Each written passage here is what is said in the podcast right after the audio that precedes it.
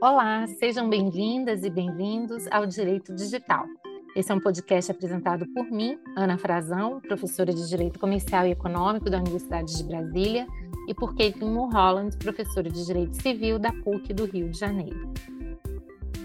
Esse é um espaço de debate sobre os diversos temas que envolvem a nossa vida cotidiana, que está cada vez mais digital. Vocês podem ouvir nossos episódios nas plataformas de streaming ou no site www.podcastdireitodigital.com.br. Nesse episódio, vamos falar sobre provas digitais. Pense na seguinte situação: uma jovem de 21 anos trabalhava como vendedora em uma joalheria de São Paulo e entrou com a ação no fim de 2021 pedindo o reconhecimento de vínculo empregatício de um período anterior ao que consta da carteira de trabalho, dando moral pela omissão do registro e dando moral pelo tratamento humilhante no ambiente de trabalho. No mesmo dia em que prestou depoimento, ela publicou um vídeo em seu perfil do TikTok com as duas testemunhas levadas por ela para depor. As três aparecem dançando. Na legenda do vídeo, ela escreveu: eu e minhas amigas indo processar a empresa tóxica. A dona da empresa, então, apresentou o vídeo à justiça como prova de que Esmeralda tinha amizade com as testemunhas, o que, pela legislação brasileira, as impediria de atuar como testemunhas. Esse caso ficou famoso nas redes sociais. A juíza que analisou o processo aceitou a argumentação da empresa, anulou os depoimentos das testemunhas e aplicou multa por litigância de má-fé a jovem e as duas mulheres. Casos como esses estão cada vez mais comuns nos tribunais. Um outro exemplo é o de um ex-funcionário da empresa aérea, dona do avião que caiu com Marília Mendonça e outras quatro pessoas. Ele utilizou um vídeo publicado pela cantora como prova de um processo de indenização. A gravação retratava o momento do embarque da cantora na aeronave em Goiânia. O homem, que trabalhava como coordenador de voo, disse que não tinha nenhum equipamento de proteção, sofreu um acidente e ficou com uma cicatriz na testa. Nas imagens, ele aparece sem equipamentos de segurança. Na seara penal, esse debate também é intenso. Não há quem não tenha ficado horrorizado, por exemplo, com a notícia do médico anestesista flagrado violentando sexualmente uma paciente sedada quando ela estava em trabalho de parto em um hospital na Baixada Fluminense. O caso veio à tona graças à sagacidade da equipe de enfermagem do hospital, que, desconfiada do comportamento do médico, decidiu, a revelia dele, filmá-lo durante o procedimento, viabilizando a prova categórica do repugnante crime. Apesar dessa evidência cabal, tem se discutido se a gravação do vídeo, feita clandestinamente sem autorização judicial, poderia ser utilizada como prova para fins criminais.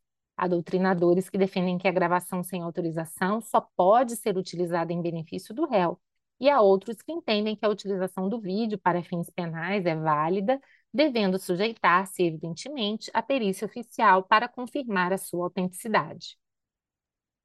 A tecnologia se instalou em nossa sociedade a ponto de mudar tudo, e não somente no direito e no direito processual uma vez que as pessoas começaram a se comunicar através dela, mas também influenciou como todos nós nos alimentamos, locomovemos, relacionamos, fazemos compras e nos divertimos. Todas essas mudanças geraram revoluções nas relações econômicas, comerciais, sociais e, por consequência, jurídicas. Nossas ações estão cada vez mais rastreáveis, registradas e passíveis de serem utilizadas como provas no processos. É o caso de uma mulher que teve a justiça gratuita negada devido à imagem de sua residência divulgada no Street View do Google Maps e, obviamente, a imagem não mostrava que a residência não estava localizada em uma região pobre. Trata-se de ação que questiona empréstimo consignado. Nos autos, a autora alegou não ter capacidade financeira, motivo pelo qual solicitou assistência jurídica gratuita ao juízo. O juiz de São Paulo indeferiu o pedido ao destacar ter visualizado sua residência através do Street View no Google Maps. Casos como esse geram um intenso debate no judiciário sobre a legalidade da prova gerada de ofício pelo juízo e o nível de confiabilidade dessa informação. Mais um caso controverso envolvendo juízes e provas digitais também aconteceu em São Paulo. Uma advogada criminalista gravou sem querer, durante o intervalo de uma audiência de instrução e julgamento no Foro Central Criminal da Barra Funda, uma conversa entre a juíza e a promotora de um processo em que atuavam. Na conversa, elas opinavam sobre advogados, réus, testemunhas e fatos, e a juíza ainda instruía a promotora a fazer pedidos que seriam deferidos por ela prontamente, em desfavor dos acusados, por óbvio. A advogada usou a gravação para pedir a suspeição da juíza, ao passo que a magistrada agiu para que a defensora fosse processada criminalmente pelo crime de captação ambiental ilegal, previsto no artigo 10A da Lei 9296 de 96, a chamada Lei da Interceptação Telefônica. E afinal, há crime nesse tipo de gravação? Pode então uma gravação obtida dessa forma ser utilizada em um processo judicial? Como podemos garantir a autenticidade da prova digital? Quais os requisitos para a admissão desse tipo de prova no direito brasileiro? Essas e outras perguntas serão respondidas no episódio de hoje. Ana, para a gente começar o nosso papo, eu queria te fazer uma pergunta. O que, que você acha que diferencia a prova tradicional de uma prova digital? Existe de fato uma diferença é, entre esses dois conceitos? Existe uma diferença de tratamento é, da prova digital, por exemplo, no direito civil, no direito penal? É, quais seriam, portanto, os requisitos para se admitir a utilização de uma prova digital num determinado procedimento? Caitlin, essa é uma grande questão sobre a qual eu gostaria, inclusive, também de te ouvir.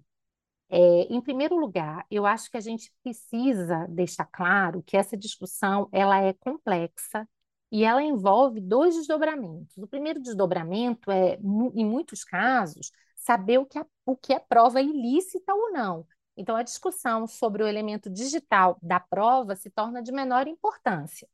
E aí a gente vai ter inúmeras discussões super relevantes, como as gravações ambientais, é, certamente você viu um caso muito interessante julgado pelo STJ, quando na investigação do caso Marielle é, se considerou possível né, mapear os celulares de um número relativamente grande de pessoas que estavam próximas àquele local para fins penais e supostamente na intenção de encontrar os possíveis suspeitos daquele crime.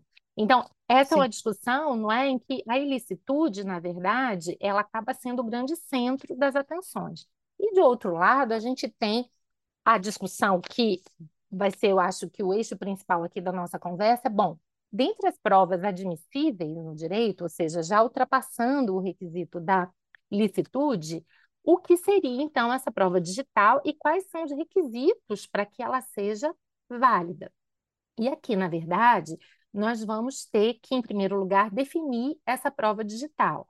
Já existe hoje uma certa doutrina, uma certa literatura a respeito do assunto, e eu acho que a gente pode identificar essa prova a partir de algumas características. Né? Essa prova é uma prova imaterial, ou seja, ela tem uma natureza não corpórea e, portanto, ela é desprendida de um suporte físico originário. Ela é uma prova que, até em razão dessas características, ela é volátil, ela é suscetível de clonagem e adulterações, e ela também tem a necessidade de intermediação de um equipamento para ser acessado. Então, nós vamos poder incluir aí nessa, nesse grande conjunto de provas digitais um número considerável de hipóteses, né? E-mails mensagens eletrônicas, posts em redes sociais, vídeos, áudios, geolocalização, metadados e tantos outros casos. Lembrando que essa prova, ela tanto pode ocorrer para comprovar um fato ocorrido no mundo real, como também para comprovar um fato ocorrido no próprio mundo digital. A partir daí, então, começam as grandes discussões. E, mais uma vez, muito se tem dito que essa prova ela precisa obedecer a alguns princípios: o princípio da autenticidade, o princípio da integridade, o princípio da confiabilidade, da rastreabilidade. Então, hoje é muito fácil a gente colher evidências no mundo digital, é, vídeos, áudios, e-mails, prints de conversas, mas ao mesmo tempo essas provas podem ser muito frágeis, porque elas podem ser manipuladas com muita facilidade, nem sempre a gente vai conseguir comprovar a origem. Então há toda uma discussão aí para que a gente possa não apenas dizer que essa prova foi produzida licitamente, mas como comprovar todos esses aspectos. E parece que essa é a grande dificuldade do tema, não é, Caitlin? É, eu acho que a gente, além disso, né, é, dessas questões que você trouxe, Ana, tem um, um dado importante que é o fato de que hoje, como a gente está muito inserido dentro dessa, desse mundo digital mesmo, né, absolutamente toda interação que a gente faz, que a gente tem com esses artefatos né, conectados à internet, ou artefatos de comunicação é, digital, é, toda, todo nosso, os nossos pequenos atos né, por meio desses artefatos, eles podem, de alguma maneira, servir como um uh, instrumento, como um, um, um, indício probatório, né? Sim. Agora, da mesma, da mesma maneira, né, como você é, muito bem é, é, pontuou, né, da mesma maneira que existe né, a necessidade de se garantir a autenticidade e, e a rastreabilidade daquela prova, de uma prova digital especificamente, né, a gente tem que também ter bastante cuidado com o uso dessas provas em situações em que ah, existe muito mais uma tendência de julgamento do que propriamente um reconhecimento da sua validade. Uhum. É, a gente já vê né, na, no próprio é, é, em, em, casos assim, inclusive de em processos penais, a gente tem visto uma tendência em se considerar a prova digital quase como uma, uma forma é, muito, muito menos né, tendenciosa, muito menos, desculpa, probatória mesmo, né, de constituição de uma prova propriamente, mas como uma maneira tendenciosa de julgamento. Né? Então, uhum. acho que a uhum. gente tem que ter. É, a prova digital ela é, ela é absolutamente fundamental, porque nós estamos inseridos nesse, nessa realidade né, cujo né, as relações à prova, o que, que a prova faz? Nada mais, nada menos do que é, dar conhecimento de alguma situação que, que, se, que se quer revelar ou desvelar. Né? Se a gente está vivendo cada vez mais numa realidade né, é, fundada ou inserida dentro do mundo digital, é, é fundamental que é, é, seja é, dado né, àqueles que julgarão, ou aqueles que realizarão a prova, a possibilidade, a capacidade de tornar essa prova verdadeira, né? Uhum. Ou, ou, comprovar a sua veracidade. A gente tem problemas sérios com isso, inclusive. Sem dúvida, Caitlin. E você mencionou um ponto muito importante. Hoje, toda a nossa vida é monitorada de diversas maneiras por inúmeros dispositivos. Então, a rigor, é, há uma possibilidade técnica de praticamente tudo que as pessoas hoje fazem seja comprovado de alguma maneira. A questão é em que medida essa comprovação vai ser válida. E aqui entra também numa parte da pergunta que você havia feito. Há diferenças entre as diferentes searas? E a resposta é sim. A gente sabe que a prova penal, por exemplo, ela está sujeita há muito mais requisitos, mas a gente também sabe, há, é, há toda uma preocupação com a verdade real e etc. Mas a gente também sabe que esse mundo digital ele tem colocado inúmeras possibilidades e desafios. Então, tem um caso famoso, por exemplo, em que a Alexa ela está sendo né, utilizada, por exemplo, como testemunha de um homicídio, porque ela capturou diálogos né, entre os participantes desse evento, em que medida, então, aquilo poderia ser utilizado. E eu acho que tem um ponto também importante aqui para a gente pensar, Caitlin, que é a própria ideia da cadeia de custódia, né, que ah, é sim né, um ponto bastante importante é que hoje está previsto no, no, no, CPP, no artigo 158-A, e que é definido, eu vou pedir até licença para ler, como o conjunto de todos os procedimentos utilizados para manter e documentar a história cronológica do vestígio coletado em locais ou em vítimas de crimes, para rastrear sua posse e manuseio a partir do seu reconhecimento até o descarte. Então, a gente verifica hoje, então, que essa cadeia de custódia, ela, ela implica é, diversas fases que vão ser imprescindíveis para assegurar a validade dessa prova. O reconhecimento, o isolamento, a fixação, acondicionamento, transporte, recebimento, armazenamento, descarte. Isso vai ser muito importante no, no mundo digital. E, inclusive, é, embora essa ideia de cadeia de custódia seja muito utilizada e, e prevista especificamente para o direito penal, eu tenho visto muitas discussões sobre isso também no direito administrativo sancionador, né, por exemplo, direito antitruste, prova de cartéis, de listas. Então, aqui a prova digital tem se tornado cada vez mais importante e a cadeia de custódia, consequentemente, começa a ser exigida, e mesmo em discussões relacionadas ao processo civil. Então, muitas vezes as pessoas acham: olha, eu estou aqui juntando uma cadeia de e-mails, eu fiz um print, eu juntei um áudio. E, bom, a grande questão é: quem garante que, de fato, essa prova ela é verdadeira, ela não foi manipulada?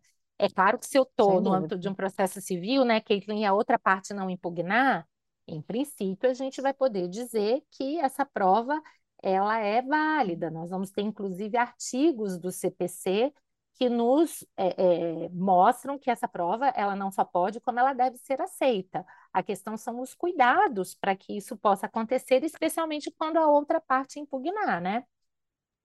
Não, sem dúvida. A gente tem, inclusive, né, se a gente puder fazer uma é, não que isso seja absolutamente verdadeiro, mas se a gente puder fazer uma gradação de, de impacto né, na vida das pessoas, né, de um processo penal, de um processo civil, a gente já identifica, é, é, sem querer fazer aqui uma, uma avaliação né, que, não, que não é absolutamente verdadeira, que pode não ser absolutamente verdadeira, mas a gente tem uma tendência a pensar que no processo penal devem ser dadas garantias mais fundamentais e mais, mais firmes justamente porque está em jogo ali a possibilidade de, de uma condenação, inclusive, enfim, de uma pena de detenção ou reclusão que uh, baseada numa prova que eventualmente não é confiável, uma prova que eventualmente não tá, não é rastreável, não é verificável uhum. e, e, que é fundada em, em vestígios, né? Uhum. Vestígios digitais, se a gente puder usar Sim. esse termo. Exatamente.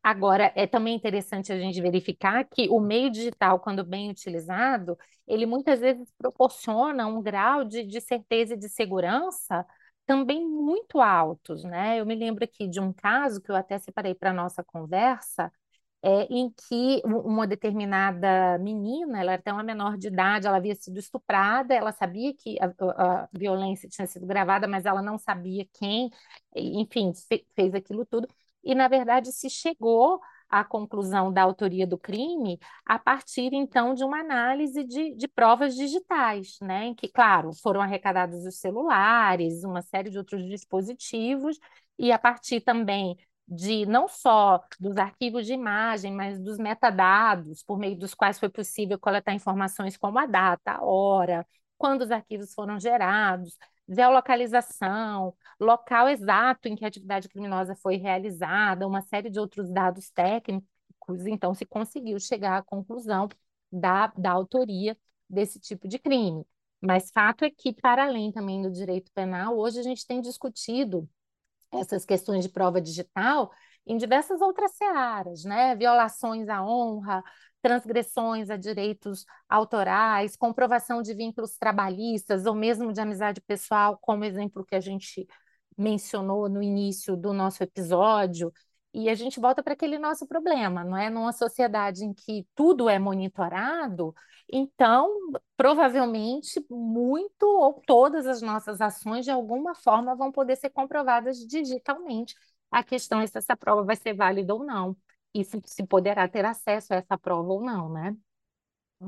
Exato. E aí entra uma questão importante que é justamente como garantir que essas provas sejam aceitas, né, num determinado processo e como confiar na sua, na sua integridade. E é isso Acho que eu ia te é... perguntar, inclusive, Caitlin, como é que fica então, então a questão do blockchain? Isso pode substituir a autenticação em cartório? Aliás, por que, que as pessoas hoje, muitas vezes, querem fazer a tal da ata notarial diante de questões do mundo digital? É, essa é a pergunta de um milhão de dólares, né? Da, se o blockchain pode é, substituir a ata notarial. Então, é, a ata notarial ela serve e por que, que as pessoas buscam né, a ata notarial como uma forma de pôr a termo e a, a, colocar um terceiro, né, que é o tabelião, como uma figura que vai é, reconhecer, né, ele tem ali a, a, a capacidade né, é, de, de é, uma função pública né, é, importante, reconhecida, não é isso? Fé pública. Exato. Então, esse tabelião ele vai na ata notarial identificar autentic...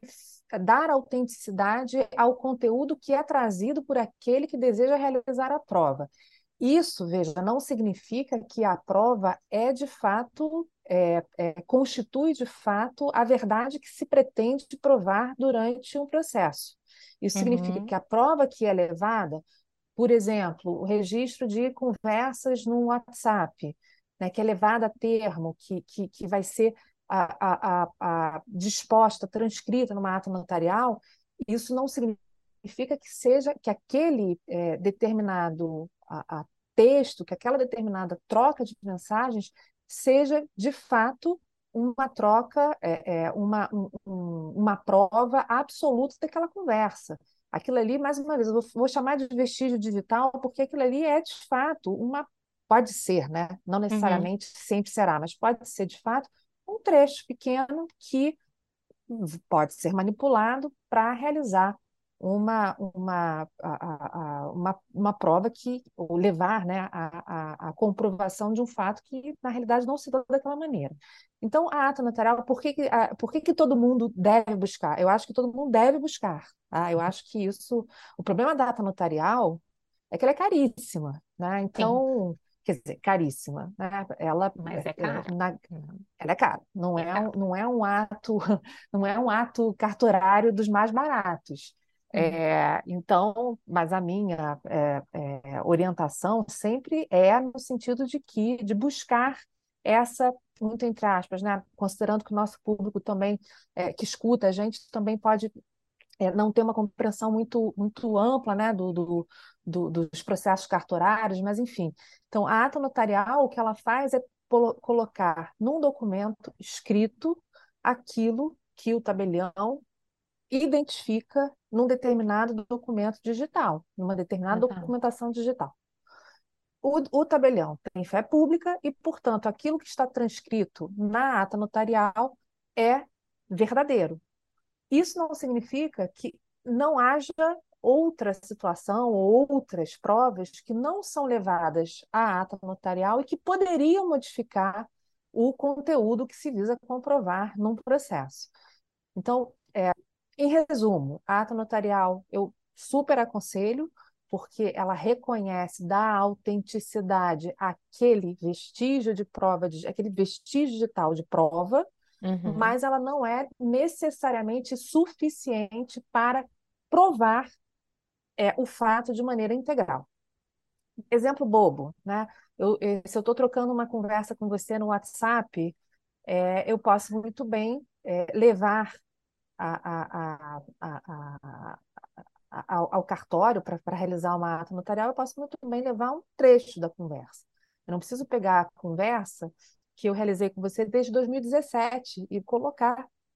Eu posso, inclusive, é, nesse nesse trecho que eu pretendo realizar, né, é, a comprovação, a autentici, autenticação, eu posso muito bem é, colocar também, é, apagar as mensagens. Né? E o, o, o, notário vai, vai estabelecer, olha, aqui X horas e tal, duas mensagens apagadas. Então, veja, isso não é suficiente, é suficiente para comprovar que há mensagens apagadas, por exemplo, mas não o Sim. conteúdo das mensagens. Uhum. Né? Então, essa é uma questão que a gente tem que considerar. A ata notarial, ela é interessante porque ela põe a termo uma prova que pode ser que é rapidamente, é, pode ser rapidamente é, desfeita, né, perdida, Sim. porque uhum. não é uhum. documentada, é, é mas, ao mesmo tempo, a ata notarial não é suficiente para provar.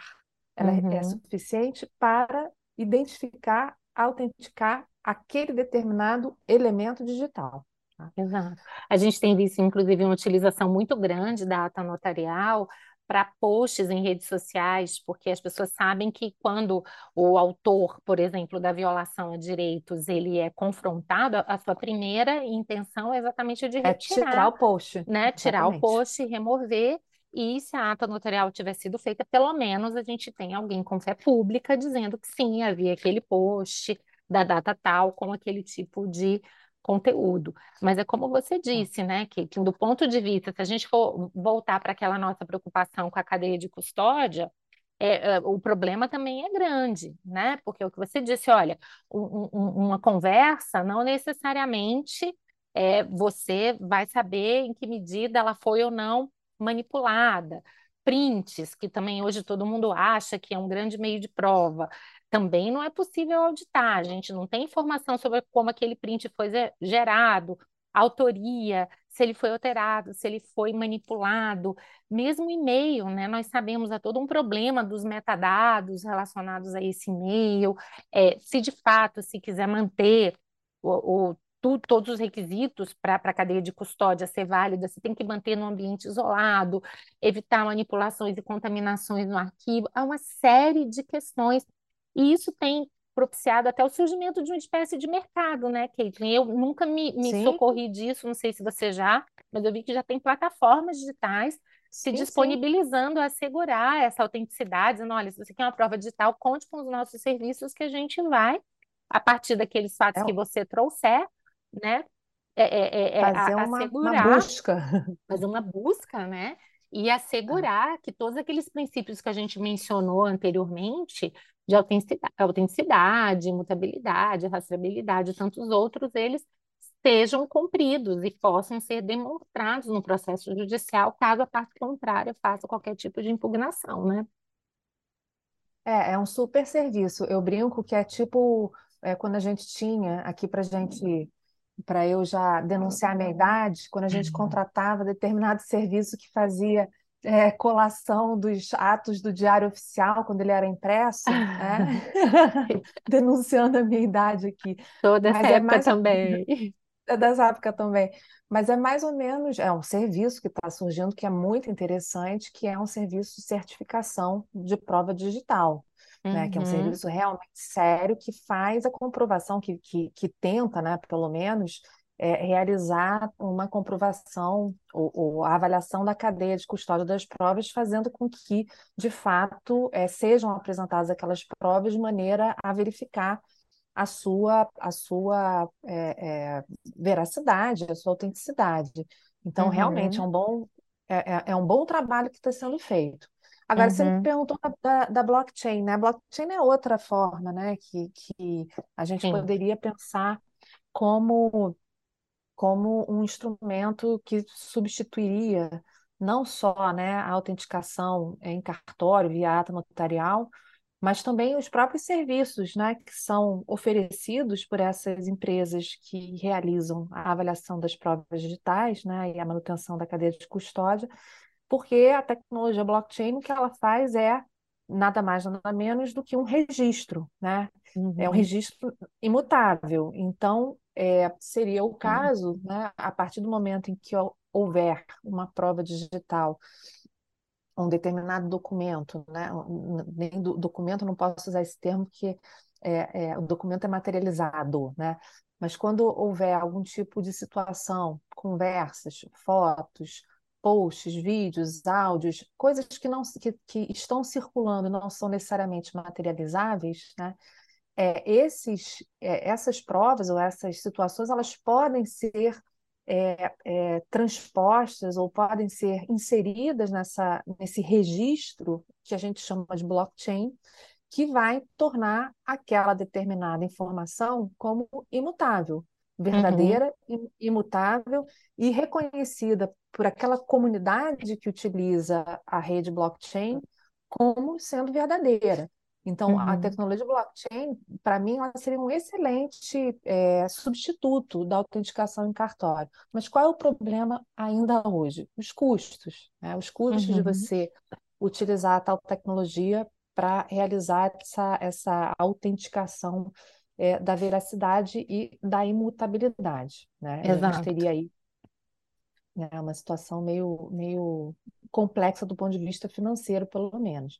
E uhum. também tecnológico. Né? A gente ainda tem, é, no mundo jurídico, uma certa, uma certa é, não vou dizer ojeriza, né, mas um certo afastamento daquilo que é muito tecnológico, um desconhecimento verdadeiro, né, e, e, e ao mesmo tempo um conhecimento total e uma confiança no cartório que é necessário hoje, mas quem sabe no futuro é substituível por essa tecnologia, porque justamente o blockchain faz aquilo que o cartório faz também, né, que é dar autenticidade e reconhecimento de determinadas informações.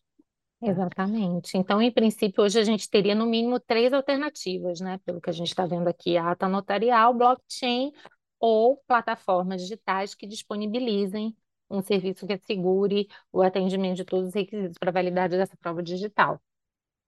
Exatamente. E os três com custo, né? com E custo alto. Então, a gente, é, Uhum. então a gente, tá, a gente não está falando de processos é, que sejam a, a- enfim, é muito simples, né? O- é, é, eu imagino que essas tecnologias, ou esses sistemas, né? Ato notarial menos, mas blockchain e essas plataformas que fazem a vez, né, de, de, de manutenção da cadeia de custódia da prova, Uhum. elas vão ser utilizadas em processos que têm um certo custo, têm um certo valor, né? Sim. É, a, a ata notarial, acho que, ainda que seja cara, ela pode ser utilizada em situações em que há violação da honra, é, em situações em que existe, por exemplo, a necessidade de inscrição de um determinado, determinada imagem, um determinado é, escrito num, num post, como você colocou, Uhum. Mas ainda assim é caro, né? É bem caro. É isso. E, Exatamente. e aí, é, uma das questões que eu acho que são que, que, que, que traz mais interesse, né? Até porque é algo que que diz respeito ao nosso cotidiano, nossa vida, vi- da, nossa, nosso dia a dia, nossa vida cotidiana mesmo, é saber, Ana, se, se as conversas que a gente realiza por WhatsApp, elas podem ser utilizadas como prova nos processos, né? Por quê?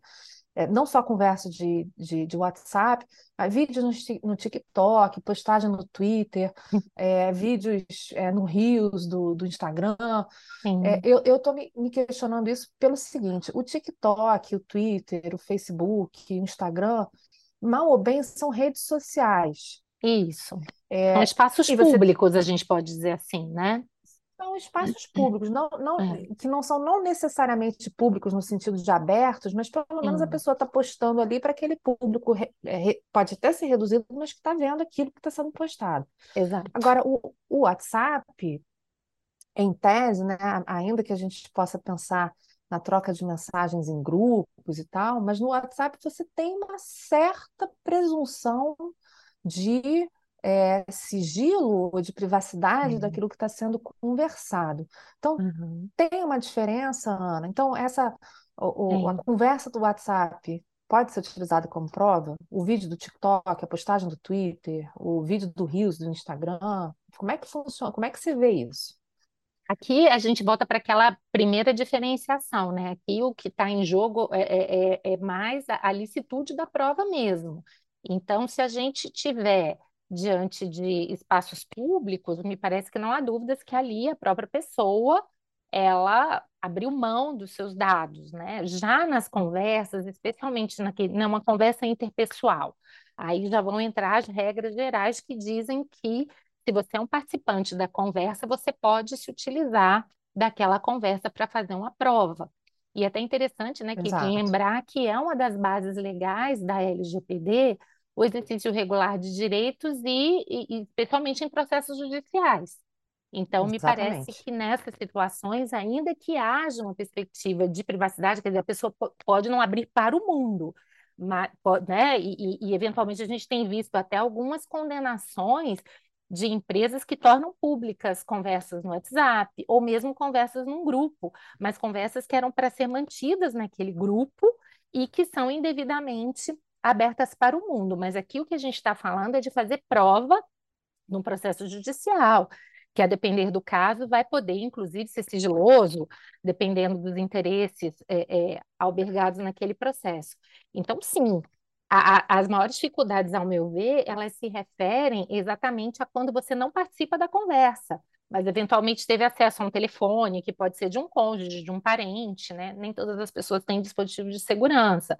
Então, em princípio, Uhum, você, né, é, utilizar como prova uma conversa da qual você não participou, em princípio, isso já não seria É possível. Aqui a gente já entra em toda a discussão da proteção do sigilo das comunicações e da, da, das próprias hipóteses legais em que o ordenamento jurídico autoriza, mediante ordem judicial, em situações mais específicas. E mesmo assim, lá, o que a gente percebe é que o, o meio digital ele vem oferecendo muitos desafios, né? Então, por exemplo, eu me lembro agora de uma Uhum. decisão do STJ que entendeu como prova lícita aquela que foi obtida por meio de monitoramento de e-mail corporativo de um servidor público.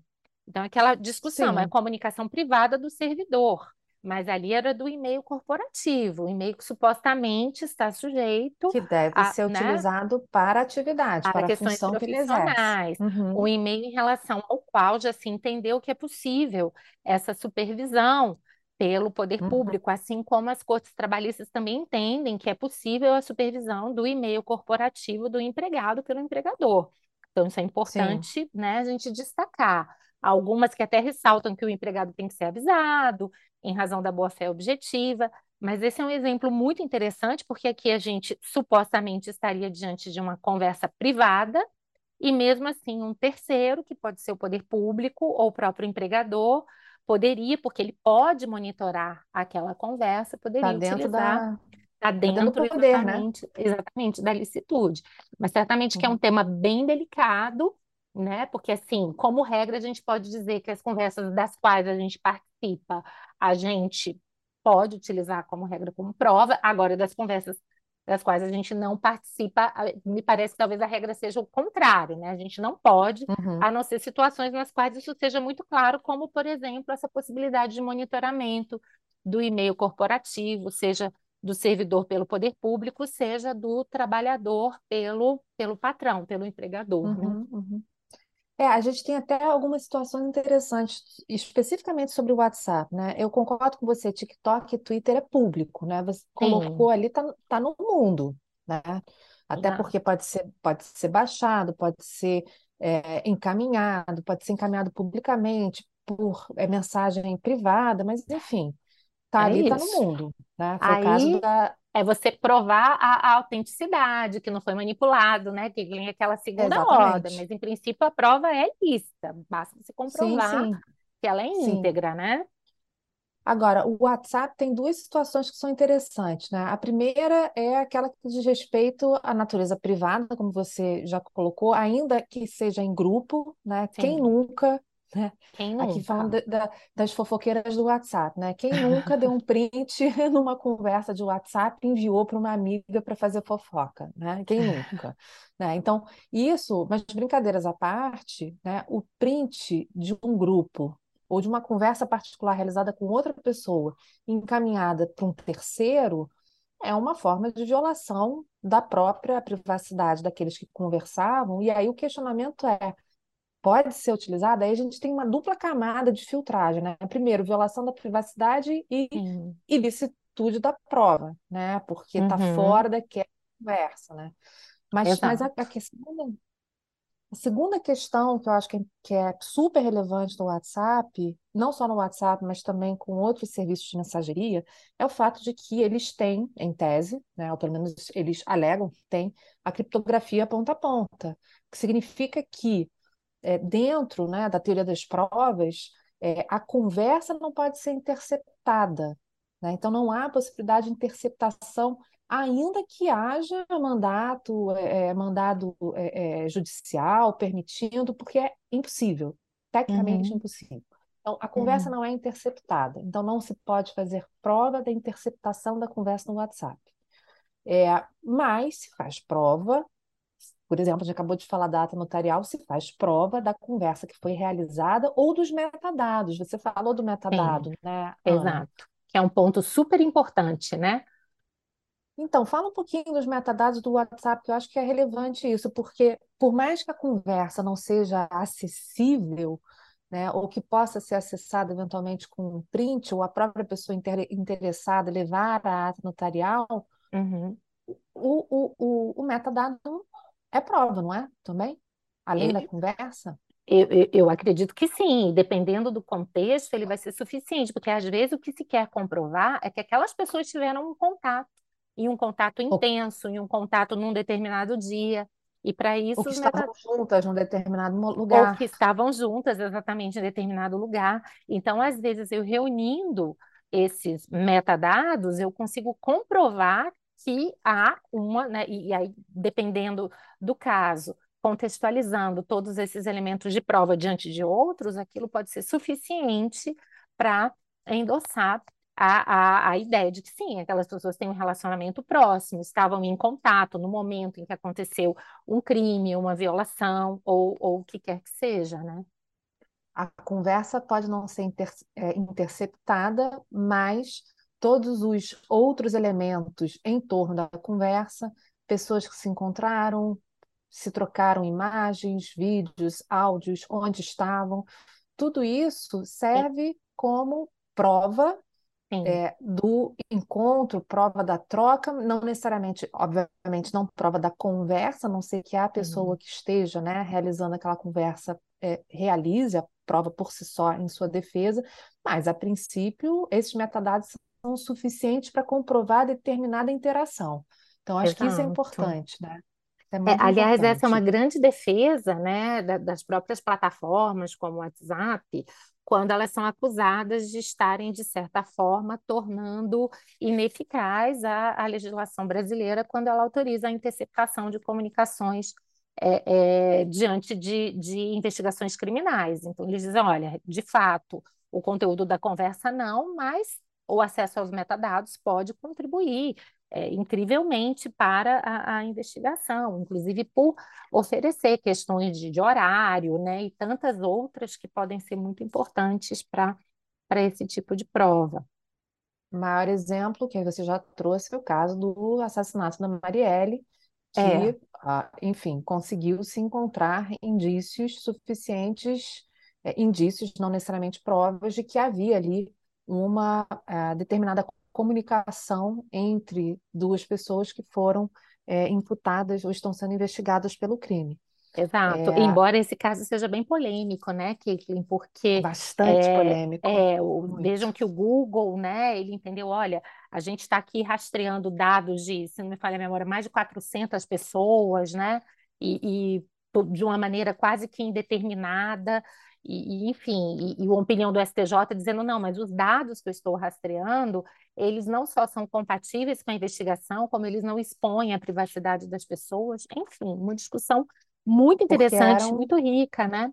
É, eram os metadados, né? Quem Porque- estava no exato, horário tal, no local tal, e identificando, identificando indiretamente a pessoa, né? O sujeito com o celular X, com o número de identificação IP tal, estava a 100 metros de onde o assassinato aconteceu, no horário antes, depois e tal.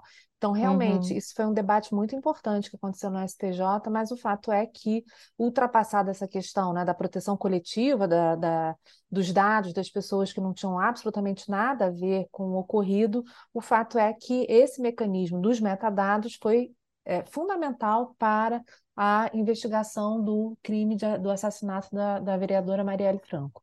É, e, e- e- vamos também só ressaltar que, assim, eu sei que é uma questão bem delicada, mas não dá para a gente dizer que esses metadados é, de todas essas pessoas, eles não, não, não comprometem a sua privacidade. A gente claramente está determinando que determinadas pessoas, né, estavam naquele local, naquele horário, Sem enfim, dúvida, né? sem Então, dúvida. exato. é, é um ponto também para a gente colocar em perspectiva, né? Nós sabemos que hoje a tecnologia ela está aí à nossa disposição, ela pode ser uma ferramenta super importante para a solução de diversos crimes, como o caso Marielle, crimes importantes que precisavam ser investigados, em relação aos quais as demais outras formas de coleta de provas estavam se mostrando insuficientes, mas a, a contraface, né, a contrapartida dessas possibilidades tecnológicas pode ser realmente uma invasão considerável de privacidade de um número também muito significativo de pessoas, né, como aconteceu nesse caso. Sim, sim, sem dúvida. E Caitlin, então a gente vê que a gente está diante aqui de um, de um, um- um- oceano aqui de questões, eu acho que isso está se definindo ainda, Dúvidas? de dúvidas, né? Mesmo a questão da ata notarial, eu vi, por exemplo, que a gente tem decisões ju- jurisprudenciais aceitando eh, eh, a prova mesmo sem a ata, outras exigindo a ata. Então, me parece que a gente ainda vai precisar de um certo tempo para ter uma jurisprudência mais harmônica e consistente. E até por isso eu te perguntar, é, diante desse contexto ainda de uma certa indefinição, você diria que essas provas digitais elas precisam ser reduzidas a termo? Ou desde que a gente comprove a sua integridade, joga lá do jeito que tiver, vídeo, áudio, e talvez seja até bom para o juiz, né? Ele ouve, ele vê, ele tem acesso.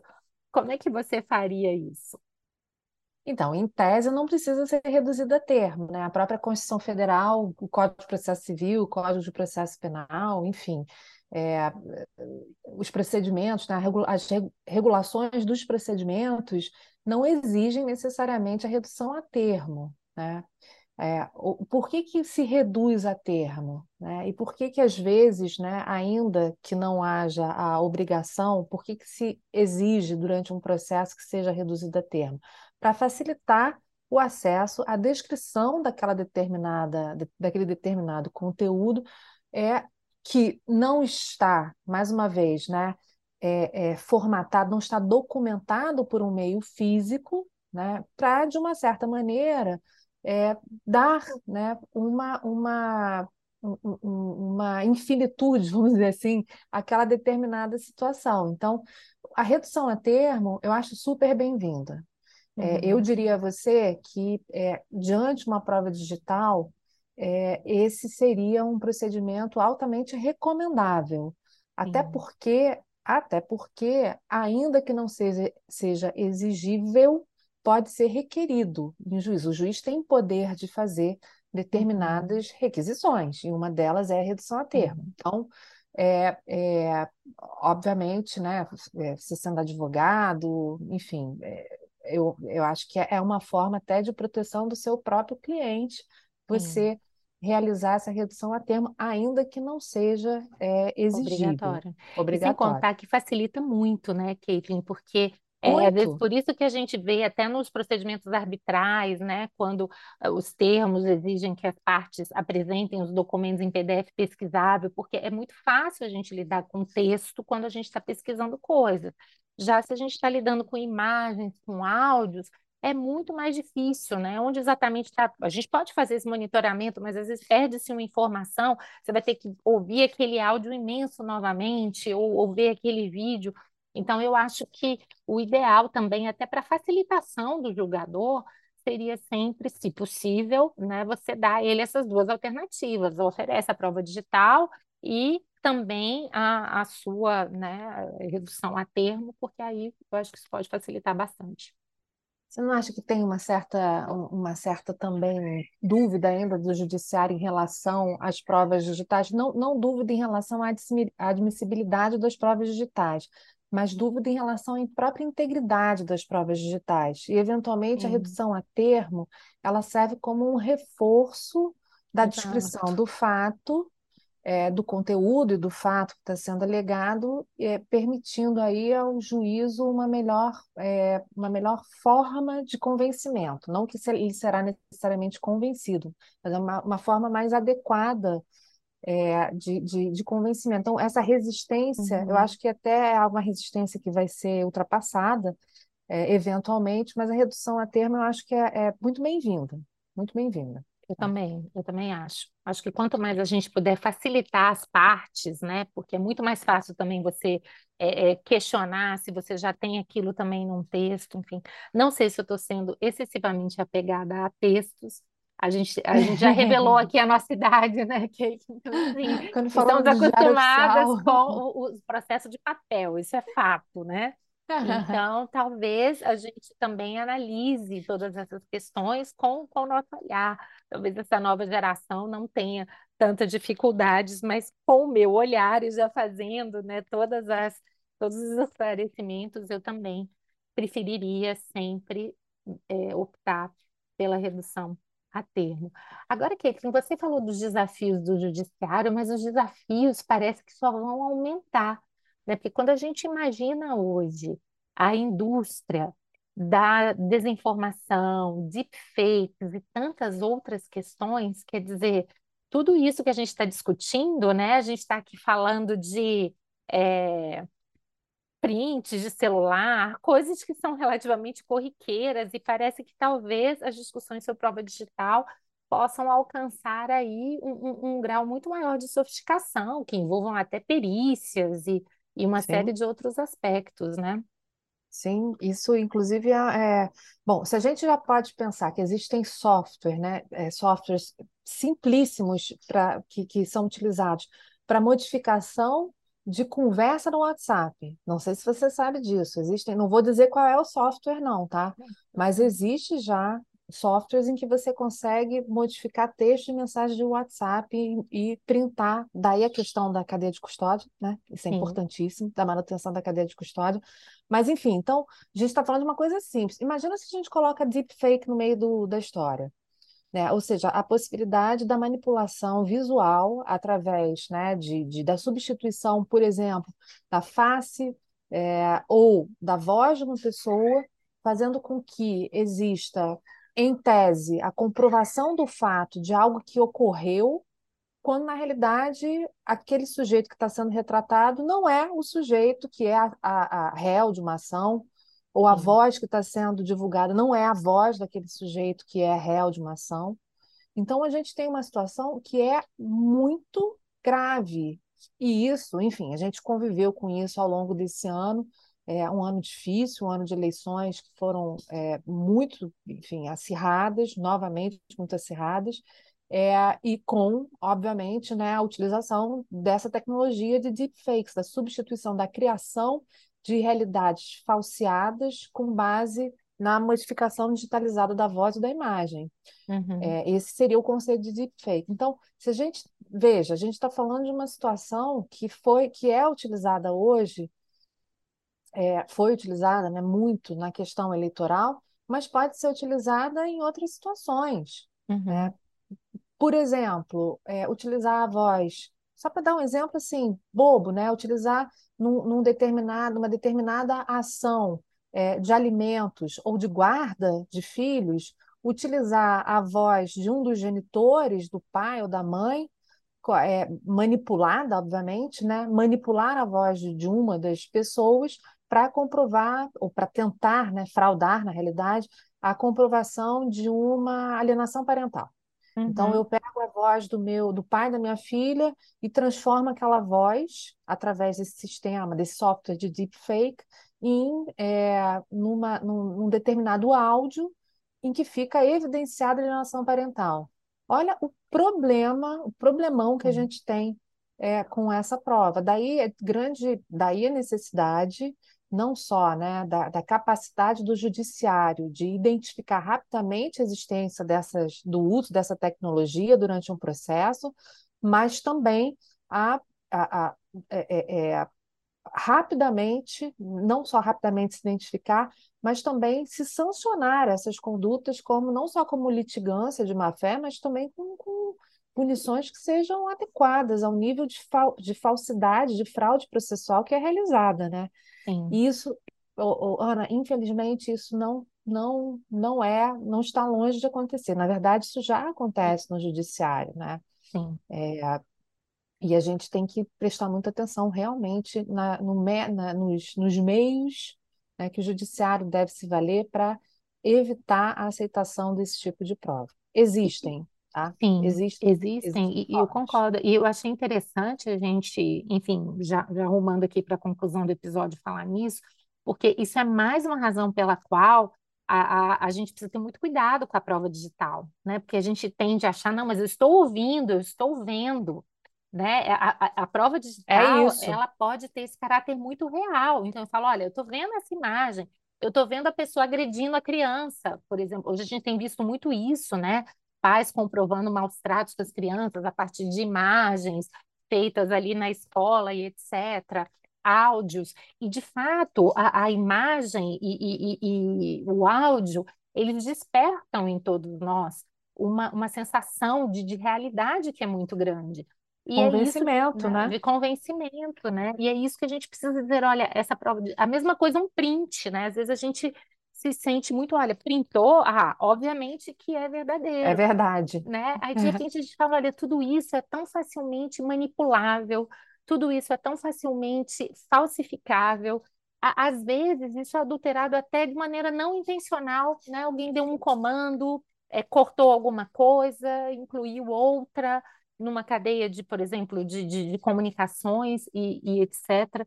Então, talvez até essas preocupações com deepfake, Caitlin, elas reforcem ainda mais a necessidade da gente pensar nessas provas digitais com um pouco mais de cuidado, em searas como direito punitivo, sem dúvida nenhuma, mas também em searas né, é, relacionadas a, a, a, a, outras áreas. A gente começa o nosso episódio com o exemplo de, de uma dancinha do TikTok, mas vamos imaginar que essa dancinha tivesse sido manipulada. Né? Como sim, é que um juiz sim. deve fazer diante de uma situação como essa? Ele sim. recebe um vídeo e ele já decide, ou na verdade ele tem né, que, enfim, no mínimo abrir vista às partes para ver se alguém está impugnando aquilo ali, ou, né, e eventualmente havendo impugnação, tomar todos os cuidados para assegurar a integridade daquela prova, né? Sim, a gente fugiu da ideia, né? A gente não, não fala tanto, Ana, de fake news. A gente Exatamente. não pode, a gente não pode cair na fake law, né?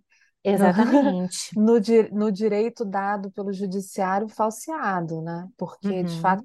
Mas eu acho que é importante a gente terminar nosso episódio de hoje com uma pitada de esperança e otimismo, porque a gente terminando falando de deepfake, parece que a gente está falando: olha, a uhum. prova digital pode ser manipulada, não acreditem.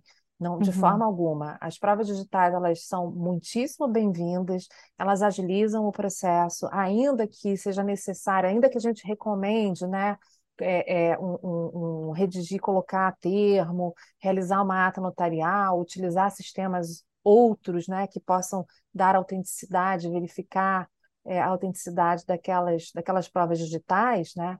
Isso tudo é muito importante e deve permanecer, mas a gente também tem que ficar atento, né? ou seja, a evolução das provas digitais é muitíssimo bem-vinda, agiliza o processo, ainda que a gente precise eventualmente tomar outras cautelas.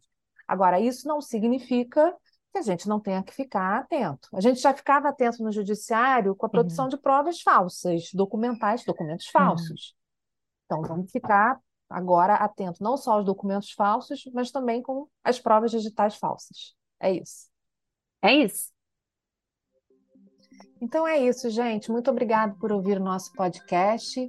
Direito Digital. Compartilhe esse episódio com seus amigos e familiares no WhatsApp, no Facebook, no Instagram. E vocês também podem ouvir nossos episódios nas plataformas de streaming ou no site www.podcastdireitodigital.com.br. Até a próxima. Até a próxima.